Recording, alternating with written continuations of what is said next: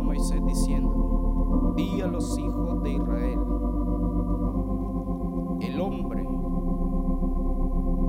o la mujer que cometiera alguno de todos los pecados con que los hombres prevarican contra Jehová y delinquen, aquella persona confesará el pecado que cometió y compensará enteramente, o sea, el 100%, el daño, y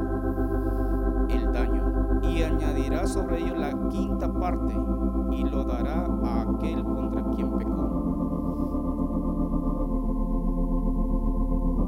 Y si aquel hombre no tuviera pariente al cual sea resarcido el daño, se dará la indemnización del agravio a Jehová, entregándola al sacerdote, además del carnero de las expiaciones con el cual hará expiación por él. Y en el Nuevo Testamento encontramos un hombre que dijo, yo doy la mitad de mis bienes a los pobres. Y si a alguien le he defraudado en algo, le he hecho un daño, yo se lo devuelvo cuatro veces. ¿Quién es ese? El hombre más alto de la Biblia, ¿verdad? Saqueo. Y entonces cuando él dijo eso, dijo Jesús, hoy ha venido la salvación a esta casa, por cuanto también él es hijo de Abraham. ¿Se imaginan? Eh, él dijo, después de eso, el Señor le dijo, hoy ha venido la salvación. Seguramente Saqueo leía números y dijo, wow, tengo que reponer esto. Él sabía la ley.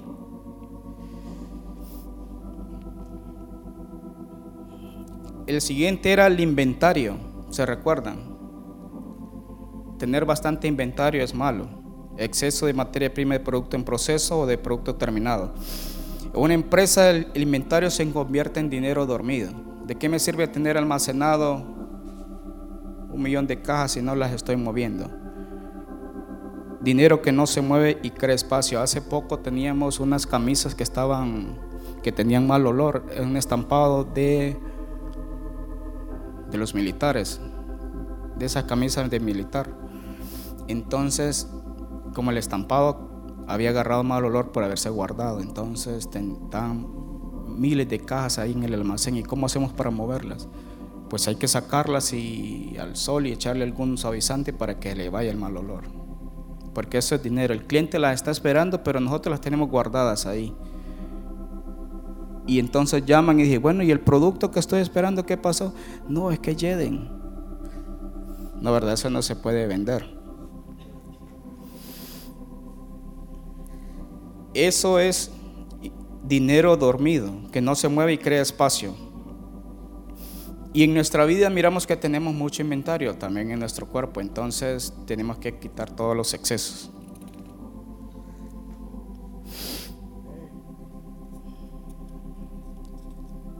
Y otra parte de que creemos inventario también es el rey Salomón. ¿Se acuerdan? Él tenía inventario de qué? De caballos. Para sí muchas mujeres su corazón lo desviaron y tenía mucha plata. Dice que la plata se encontraban en las calles como piedras. Entonces eso, Deuteronomio 17, 14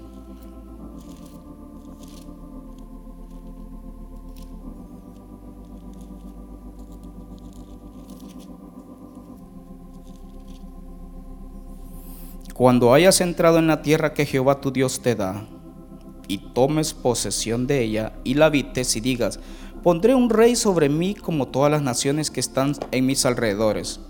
Ciertamente pondrás por rey sobre ti al que Jehová tu Dios escogiere, de entre tus hermanos pondrás rey sobre ti.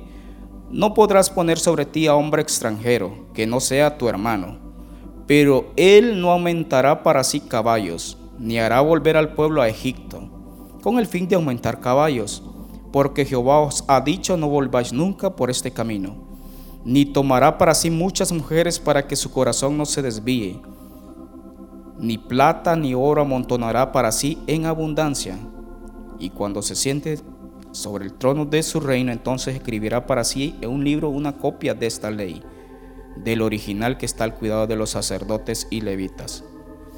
Ah, el rey tenía también que escribir su ley, ¿verdad? Una copia. Ah, no, pero ya me aburrí de estar escribiendo. Él hizo todas estas cosas que no debía hacer el rey, lo hizo el rey Salomón. en 1 Reyes 10:26. ¿Acaso el rey Salomón no leía las escrituras? ¿No tenía él que le leyeran? Entonces el rey dijo, bueno, eso no lo sabía.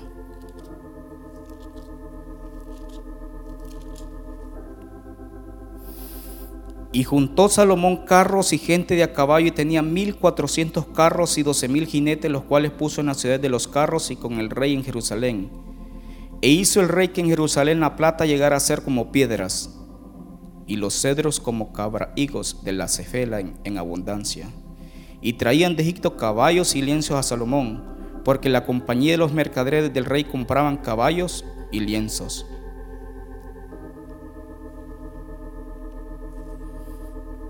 Y venía y salía de Egipto el carro por 600 piezas de plata y el caballo por 150, y así lo adquirían por mano de ellos todos los reyes de los Eteos y de Siria.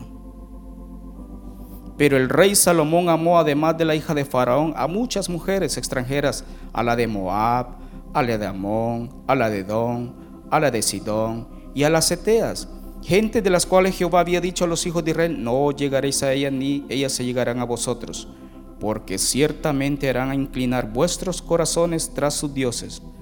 A estas pues se juntó Salomón con amor, y tuvo setecientas mujeres reinas y trescientas concubinas, y sus mujeres desviaron su corazón, lo que dice Deuteronomio. Esos son los excesos le damos exceso, ah, pero es que está rica esta comida. O le damos exceso a tantas cosas que nos gustan y eso hace que sea un desperdicio.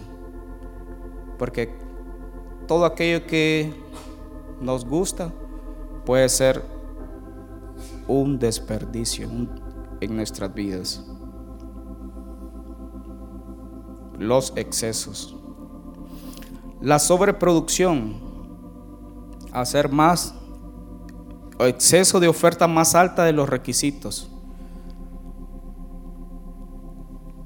Cuando hacemos cosas que Dios no nos ha pedido, entonces, Señor, pero en tu nombre hice esto, en tu nombre hice esto. Eh, yo estoy haciendo las cosas del Señor.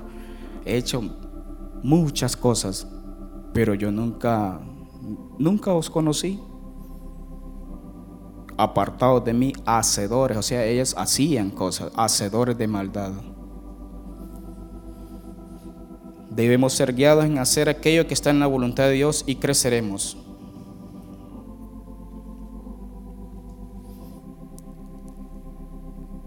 En las empresas cuando hacemos una sobreproducción es cuando planificamos más y todo se nos está quedando acumulado ahí porque producimos más y no podemos moverlo, las ventas.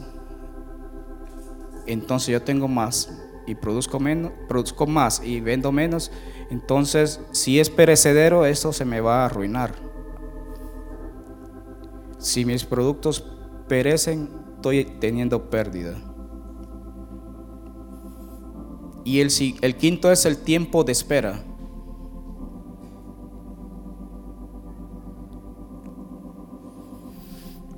¿Y por qué no está trabajando usted? Ah, es que yo estoy esperando a aquel que me mande el trabajo. Ay, tiempo de espera en el proceso, pérdida de tiempo.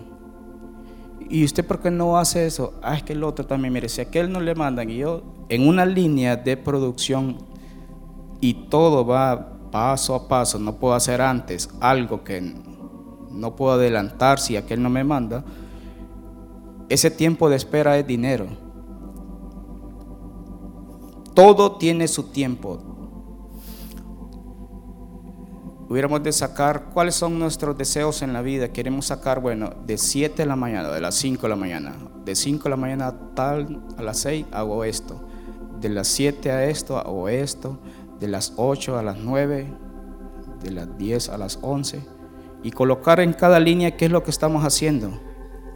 Y ahora empiece a evaluar qué de esas cosas le están agregando valor a lo que usted quiere.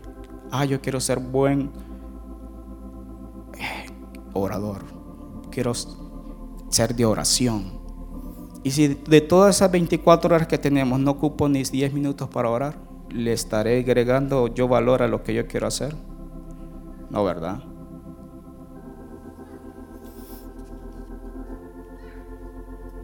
¿Y qué es lo que está causando ese tiempo? Todas esas cosas que hacemos que causa pérdida de tiempo, los distractores.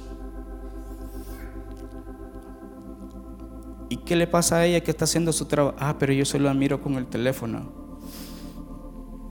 La tecnología hoy en vez de ayudar ahora ha creado mucha distracción. Y ahora que, que hay que ir a cazar a quién?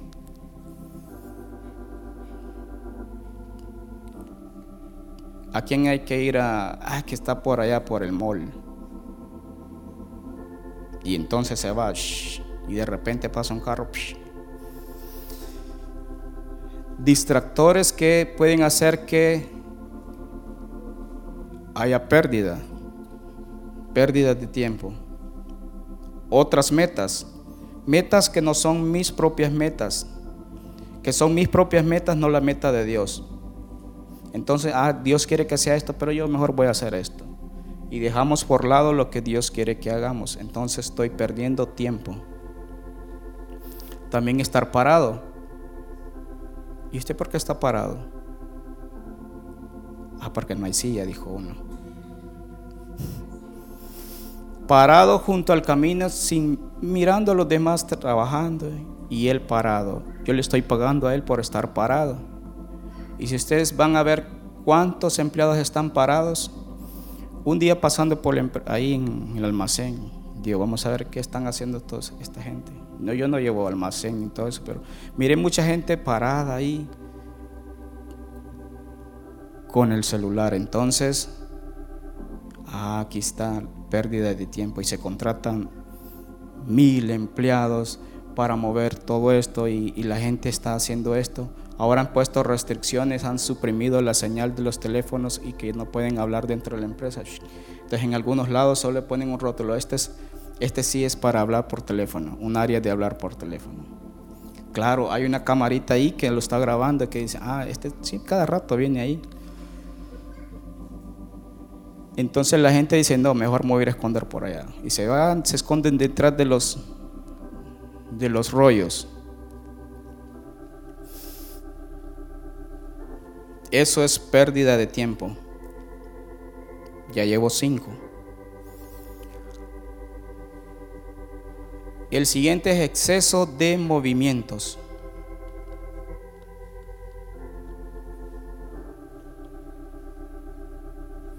Son movimientos innecesarios durante el trabajo.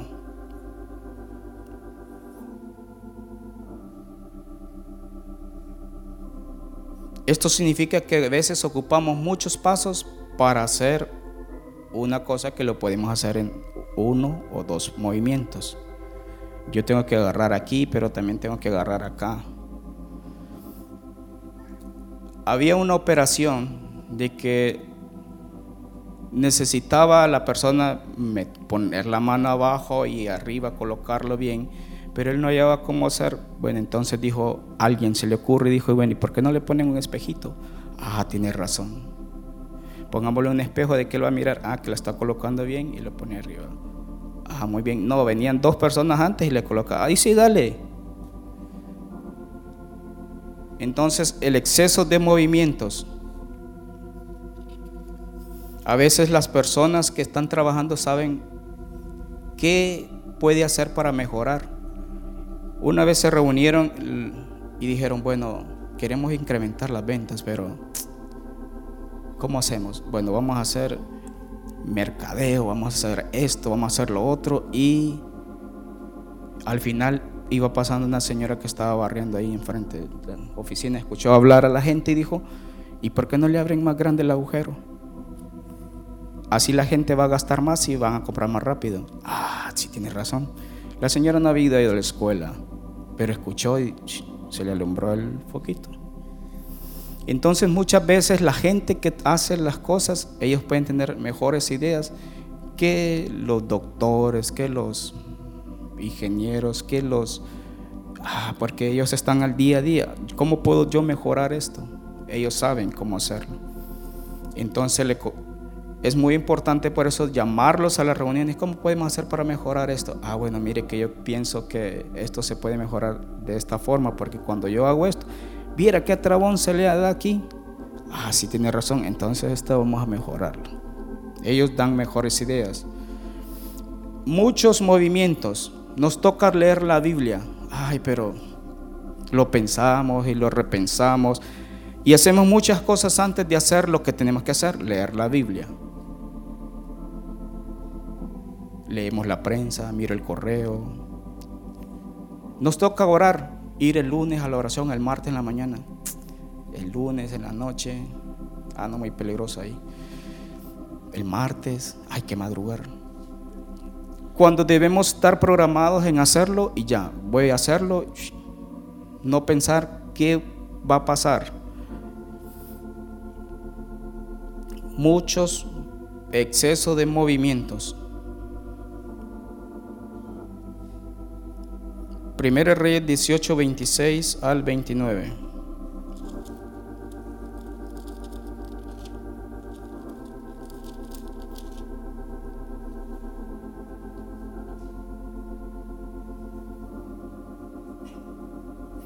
Y ellos tomaron el buey que le fue dado y lo prepararon, e invocaron el nombre de Baal desde la mañana hasta el mediodía, diciendo, Baal, respóndenos. Pero no había voz ni quien respondiese. Entre tanto ellos andaban saltando cerca del altar que habían hecho. Y aconteció al mediodía que Elías se burlaba de ellos diciendo, gritad en alta voz porque Dios es Quizás está meditando o tiene algún trabajo o va de camino. Tal vez duerme y hay que despertarle. Y ellos clamaban a grandes voces. Ellos eran carreta, ¿verdad? Entonces gritaban a grandes voces y se sajaban con cuchillos y con lancetas conforme a su costumbre hasta chorrear la sangre sobre ellos. Pasó el mediodía y ellos siguieron gritando frenéticamente hasta la hora de ofrecer el sacrificio, las 3 de la tarde. Pero no hubo ninguna voz, ni quien respondiese ni escuchase. Ah, entonces ya les di mucho tiempo, dijo Elías. Va, apártense ustedes. Ellos hicieron excesos de movimientos, ellos estaban esperando, vaya, voy a moverme, voy a saltar, voy a gritar. Hagan eso. Elías burlándose de ellos, ¿verdad? Pero ellos no querían reconocer sus errores, eh, no querían reconocer que su Dios no contestaba las oraciones.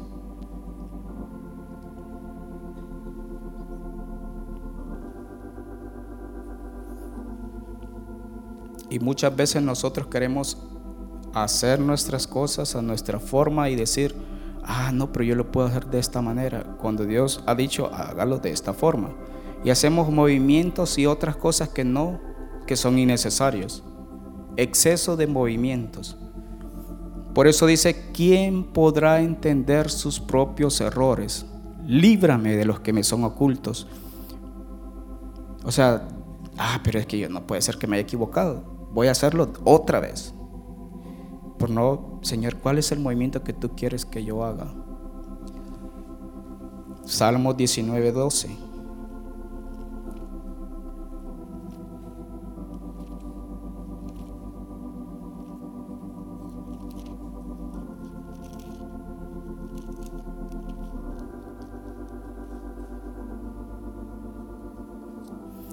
¿Quién podrá entender sus propios errores?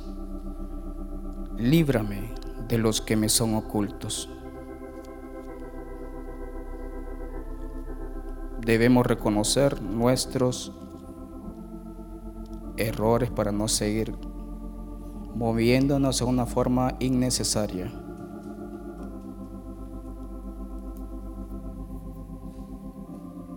Había un hijo que estaba enojado con su papá. Él quería llegar donde su papá y decirle, papá, déjame ver tu rostro. Y él, pero no hallaba cómo decirle. ¿Cómo le digo? Si él me dijo que no le mirara, Entonces mandó a otro y le dijo, anda, llámame a aquel que quiero que vaya y le diga a mi papá que quiero verse el rostro. Quiero verlo. Yo sé que él me tiene que perdonar. Yo soy su hijo. ¿Quién es ese eh, muchacho? Absalón. Entonces él estaba haciendo movimientos por acá, mandándole a Joab. Y Joab no le prestaba mucha atención, hasta ese pote mucho molesta. Ah, pues entonces voy a hacer que me escuche. Anda a quemarle aquel campo. Y se lo fue a quemar. Entonces aquel cuando miró que el campo se lo habían quemado. ¿Quién hizo eso? Absalón. Ah, pues hoy sí me voy a mover. Absalón estaba haciendo demasiados movimientos. Él hubiera ido donde su padre y decirle, padre, perdóname, como el hijo pródigo. Pero él no tenía arrepentimiento. Él, él quería, tenía otras metas. Y él estaba haciendo mucho movimiento cuando su lo, él tenía que acercarse y pedir perdón. Muchas veces nuestros hijos vienen y, y tienen intermediarios para acercarnos a nosotros. Anda a decirle a mi papá que me dé permiso. Haciendo movimientos innecesarios para conseguir algo, cuando podemos acercarnos directamente y decirle, papi, esto y esto quiero.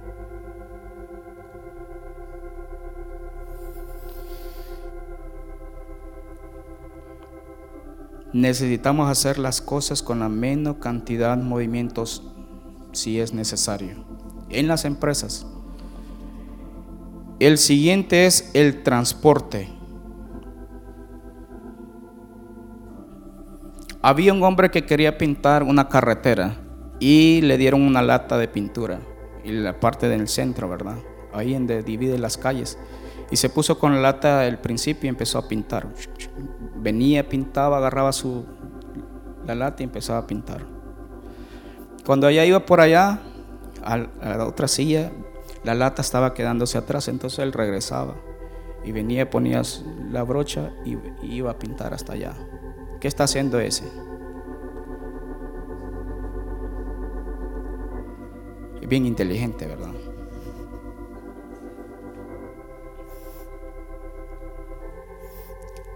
Debemos de tener cerca nuestro centro de trabajo. Se acerca una persona y dice, fíjate que tengo este, este problema. Ah, sí, mira, esto es en la escritura, en la Biblia, y empezamos a recordar, pero espérame, voy a traer la Biblia que está en el carro. Ahí, entonces voy y voy a traer mi Biblia. Cuando nosotros debemos, dice, Lámpara es a mis pies tu palabra y lumbrera mi camino. Entonces nuestra lámpara tiene que andar siempre a nuestra mano, alumbrando nuestro camino para que no tengamos a mano todo. No, Señor, que tu palabra esté en mí. No, no, hermano, es que yo soy cristiano encubierto. ¿Han visto los policías encubiertos? El policía nadie sabe que es policía, porque anda encubierto. Y el cristiano encubierto, nadie sabe que es cristiano porque también está encubierto.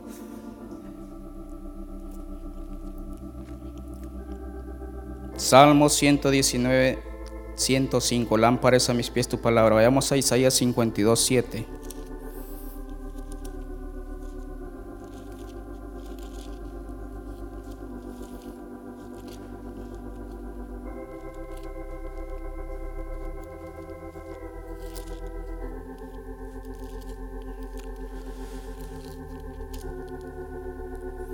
Cuán hermosos son sobre los montes los pies del que trae alegres nuevas, del que anuncia la paz, del que trae nuevas del bien, del que publica salvación, del que dice a tu Dios reina.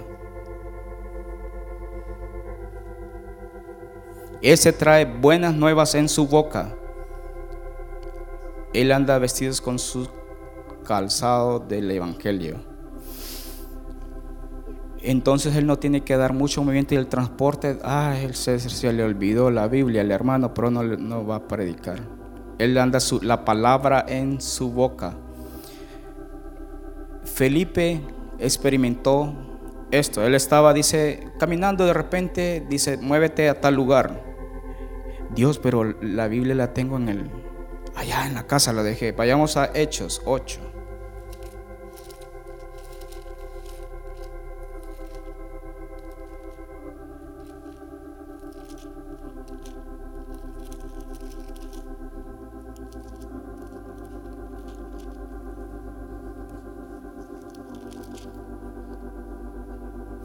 8:26, un ángel del Señor habló a Felipe diciendo, levántate y ve hacia el sur por el camino que desciende a Jerusalén, a Gaza, el cual es desierto. Entonces él se levantó y fue. Él sabía a qué iba, el ángel le dijo a qué iba. Sucedió que un etíope eunuco, funcionario del Candace, rey de los, reina de los etíopes, el cual estaba sobre todos sus tesoros y había venido a Jerusalén para adorar. Volvía sentado en su carro y leyendo al profeta Isaías. Él llevaba la Biblia en la mano, leyendo a Isaías. Y el Espíritu dijo a Felipe, el 29, y el Espíritu dijo a Felipe, acércate y júntate a ese carro. Acudiendo Felipe le oyó que leía el profeta Isaías y dijo, pero ¿entiendes lo que lees? Él dijo, ¿y cómo podré si alguno no me enseñare? Y rogó a Felipe que subiese y se sentara con él. El pasaje de la escritura que leía era este, como oveja a la muerte fue llevado, y como cordero mudo delante del que lo trasquila, así no abrió su boca. En su humillación no se hizo justicia, mas su generación, ¿quién la contará? Porque fue quitada de la tierra su vida. Respondiendo el eunuco dijo a Felipe, te ruego que me digas de quién dice el profeta esto, de sí mismo o de algún otro. Entonces Felipe, abriendo su boca y comenzando desde esta escritura, le anunció el Evangelio de Jesús. Comenzó desde esta escritura.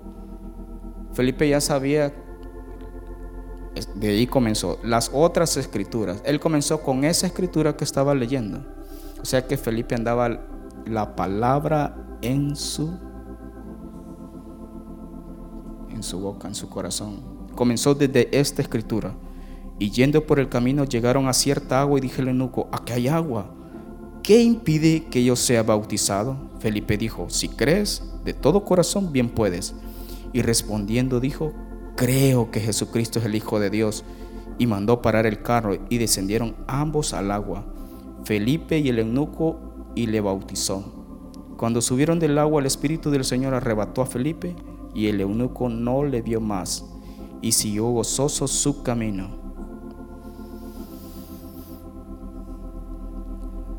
Todo a la mano. Él tenía todo lo que necesitaba a su alcance, en su vida, en su era una lámpara encendida. Que no dejemos nuestras lámparas en las casas, no podemos dejarla debajo de la almohada la lámpara tiene que andar alumbrando nuestro camino, la palabra tiene que andar en nuestra boca, todo al alcance. Porque dice que el transporte es diseño deficiente de la planta, ubicación de la fuente. Se imagina aquel que estaba pintando, dejaba allá y regresaba. Distancia grande de viajes entre operaciones, tiempo de viaje largo. Eh, si tenemos todo a nuestro alcance, nos piden buscar algo, ¿Y dónde fue que, dónde lo dejé? Y va a buscar al cuarto, va a buscar a la sala. ¿A dónde fue? Debajo del mueble estaba. O sea, todo al alcance. Si necesito esto, tengo que tenerlo. Si nosotros, si alguien necesita una palabra, tenemos que darle la palabra en nuestros labios. Porque van a venir y van a pedir consejo. Y nosotros tenemos que tener todo a la mano. Señor, que tu palabra esté en, mi vida para dar a otros.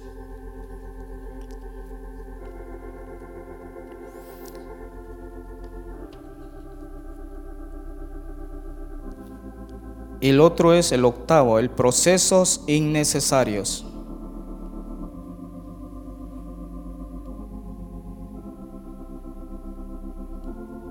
Procesos innecesarios. Es un trabajo que no añade valor al cliente. Hace cosas que no son necesarias. ¿Cómo qué cosas pueden ser?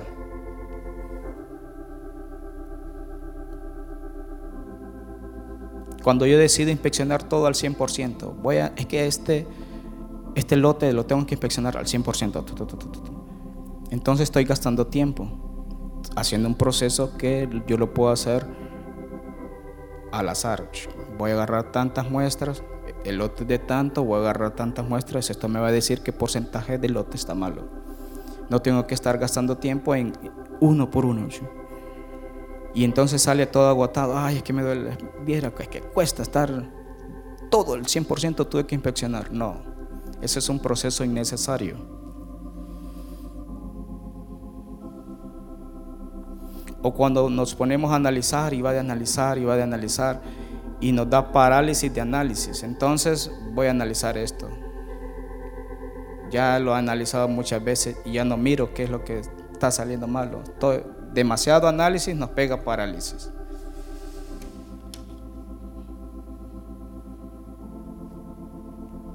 ¿Qué proceso innecesario en la vida del cristiano podemos hacer?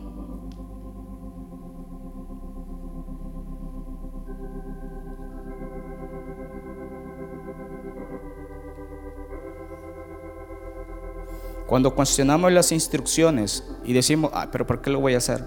Y al final terminamos haciéndolo.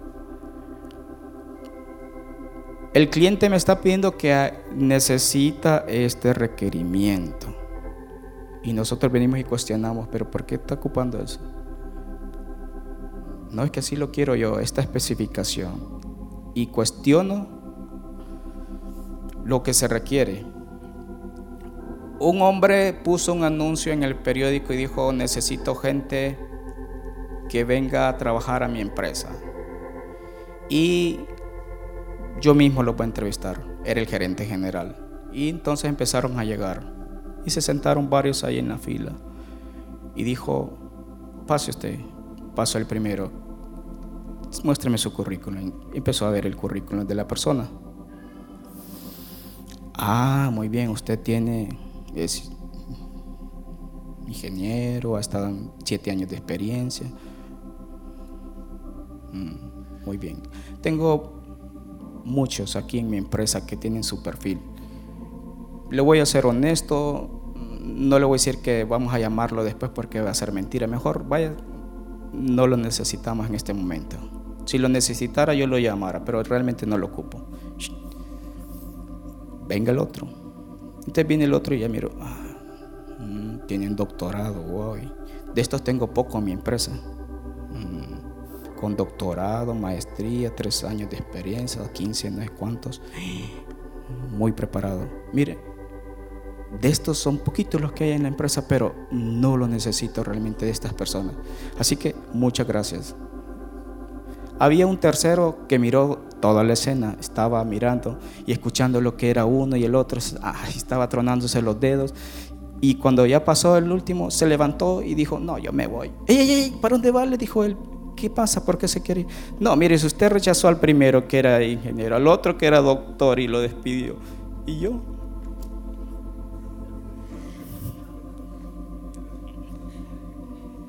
Pero véngase, yo lo voy a entrevistar. No, eh, cuando uno mira eso y dice, ¿qué voy a hacer? Estoy descalificado. No, le dice, ¿qué, sabe hacer usted? Mire, yo lo único que hacer es, sé hacer caso, le dice. Pues está contratado, eso es lo que yo necesito, alguien que haga caso. Cuando alguien hace caso, le dice, sigue las instrucciones, mire, dígame esto, esto, esas personas llegan a triunfar porque es obediente, no cuestiona, no dice, bueno, ¿y por qué voy a hacerlo? Alguien que hacía caso, lo contrataron. Entonces un proceso innecesario es desobedecer. Si desobedecemos, estamos creando un proceso que no es necesario. Porque ¿qué pasa si desobedecemos? ¿Por qué desobedecemos? No hacemos caso, entonces al final nos dan pao pao y terminamos haciendo lo que, lo que teníamos que hacer. El proceso de desobediencia es innecesario. Porque desobedecer a Dios, después terminamos haciendo lo que Dios nos dice. Él es nuestro, lo que nos dice lo que tenemos que hacer. Es esto lo que tenía que hacer.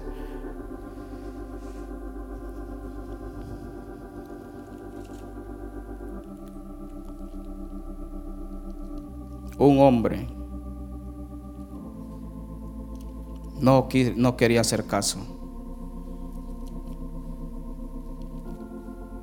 Y Dios le dijo, quiero que hagas esto. Y ese hombre lo mandaron a predicar. Y dijo, no, yo no quiero hacer caso. Jonás se levantó, Jonás 1.3, se levantó para huir de la presencia de Jehová Tarsis. Pero el versículo 2 dice, levántate y ve a Nínive, aquella gran ciudad, y pregona contra ella, porque ha subido su maldad delante de mí. Y Jonás se levantó para huir de la presencia de Jehová Tarsis y descendió a Jope. Y hay una nave que partía para Tarsis y pagando su pasaje entró en ella para irse con ellos a Tarsis, lejos de la presencia de Dios. Si nosotros estamos inspeccionando a Jonás y miramos que Jonás llegó a la terminal y compró un boleto, lo mandaron a, predicar a X lugar en, Honduras, digamos al paraíso o a Olancho, y viene y agarró transporte para la Lima. Y, ese, y el hermano este que lo mandaron para allá, ¿y por qué se está yendo para allá? Eso es lo que estaba haciendo Jonás. Para irse lejos, dice que hay 5.911 de kilómetros entre Nínive y Tarsis me voy a ir pero bien lejos. Y él se fue lejos. Y él estaba, estaba haciendo caso Jonás. Qué obediente el hermano. Mire cómo se fue a predicar. Rapidito agarró el, ticket, se fue a comprarlo y se fue. Qué obediencia. Si nosotros miramos la acción, él está muy obediente, pero no está haciendo caso.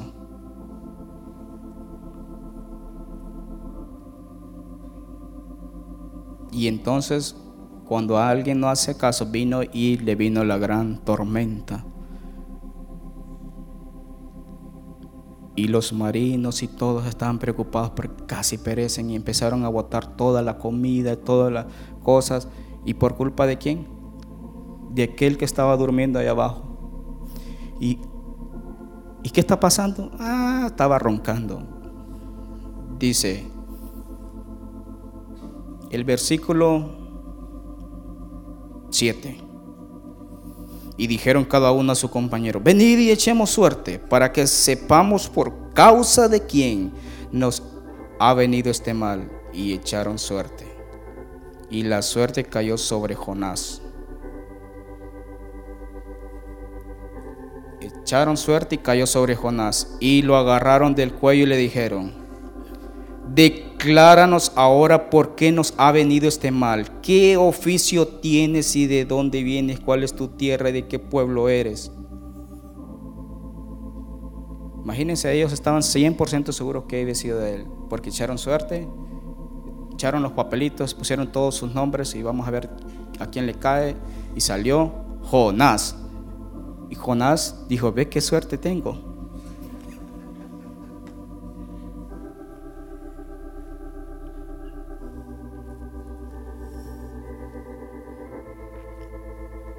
¿Qué haremos contigo para que el mar se nos aquiete? Porque el mar se iba embraveciendo más y más, el versículo 11.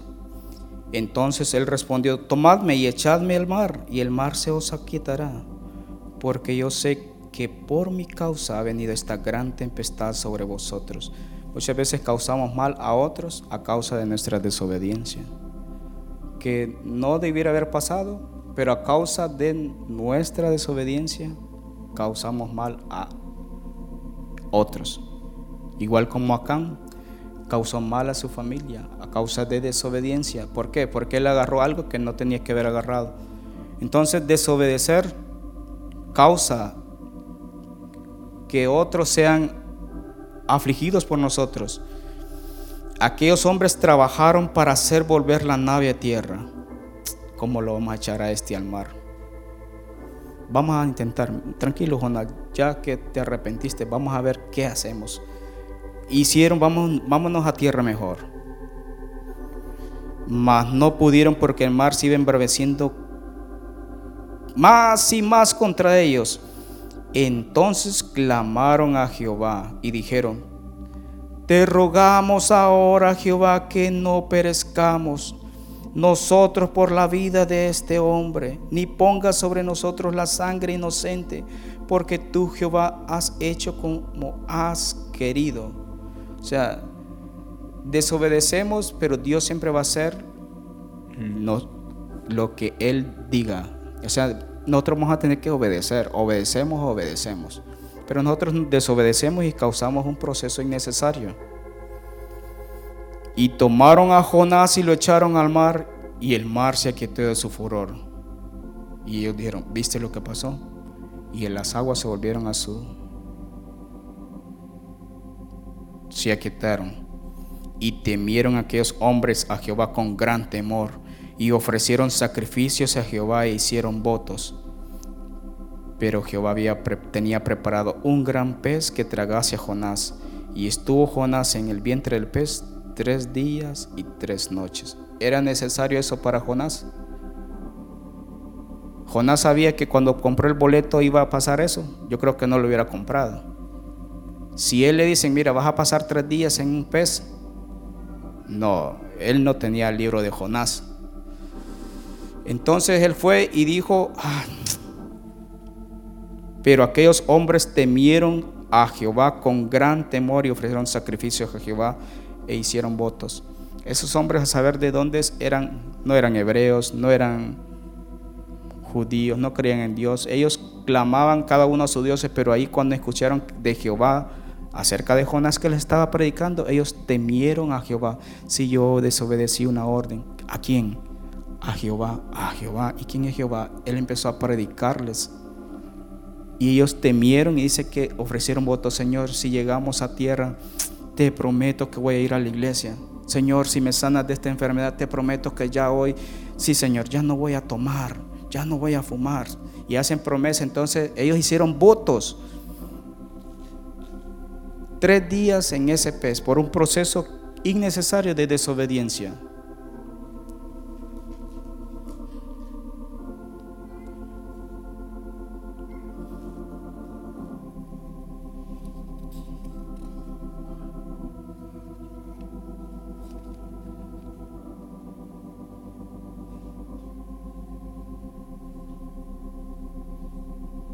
5.911 kilómetros de Nínive y Tarsis. Regresó Jonás de nuevo, no, hoy sí voy a ir al correcto y regresó a Nínive. Hoy sí, Señor, hoy sí voy a ir a predicar. Pero con ese olor de Jonás, él empezó a predicar y todo el mundo, Jonás, ¿y de dónde vienes? Vengo saliendo del gran pez. Y él empezó a predicarles. Y todos estaban, ah, será cierto porque este Jonás, ¿y de dónde sos? Ah, y empezó a predicarles de lo que Dios había dicho. Aquí a tres días, si ustedes no se arrepienten, van a perecer. Y, no, si te pasó eso a ti, no, no, no. Y dice que todo el mundo empezó a su corazón y empezaron todos, dice, el versículo capítulo 3, vino palabra de Jehová por segunda vez a Jonás diciendo, levántate y ve a Nínive, aquella gran ciudad, y proclama en ella el mensaje que yo te diré. Y se levantó Jonás y fue a Nínive conforme a la palabra de Jehová, y era Nínive ciudad grande en extremo, de tres días de camino. Tres días tenía que estar caminando para predicarles a todos. Y comenzó Jonás a entrar por la ciudad, camino de un día un día de camino predicando y predicaba diciendo, de aquí a 40 días Nínive será destruida. Y los hombres de Nínive creyeron a Dios y proclamaron ayuno y se vistieron de silicio desde el mayor hasta el menor de ellos. Y llegó la noticia hasta el rey. ¿Qué está pasando ahí en la ciudad? Llegó la noticia al rey de Nínive y se levantó de su silla, se despojó de su vestido y se cubrió de silicio y se sentó sobre ceniza e hizo proclamar y anunciar en Nínive por mandato del rey de sus grandes, diciendo, Hombres y animales y bueyes y ovejas no gusten cosa alguna, no se les dé de alimento, ni beban agua, si no cúbrase de silicio hombres y animales y clamen a Dios fuertemente, y conviértanse cada uno de su mal camino, de la rapiña que hay en sus manos. ¿Quién sabe si se volverá y se arrepentirá Dios y se apartará del ardor de su ira y no pereceremos?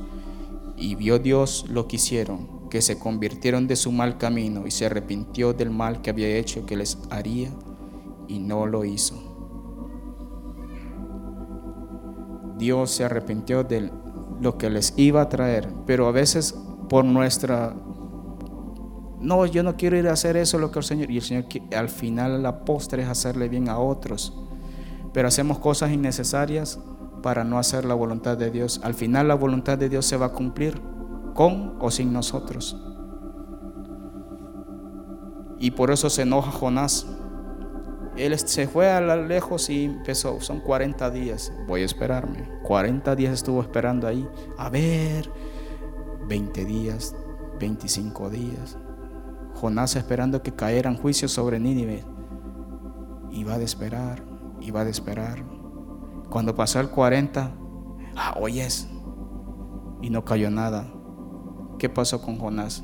Se enojó, ah, yo sabía, por eso no quería venir. Jesús dijo, yo solo hago lo que veo hacer a mi Padre.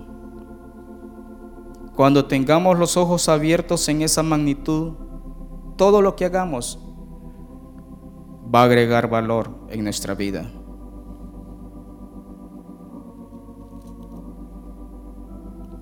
Ya no vamos a hacer cosas que no son necesarias como la desobediencia.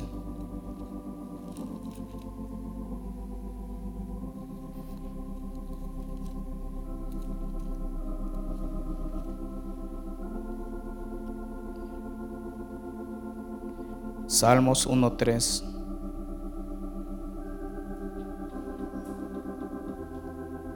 Será como árbol plantado junto a corrientes de aguas, que da su fruto en su tiempo y su hoja no cae.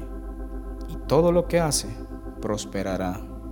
Todo lo que hace agrega valor. ¿Quién es ese? El justo. Todo lo que hace prosperará. Yo solo hago lo que veo hacer a mi Padre.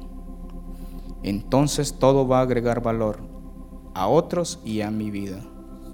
Ocho cosas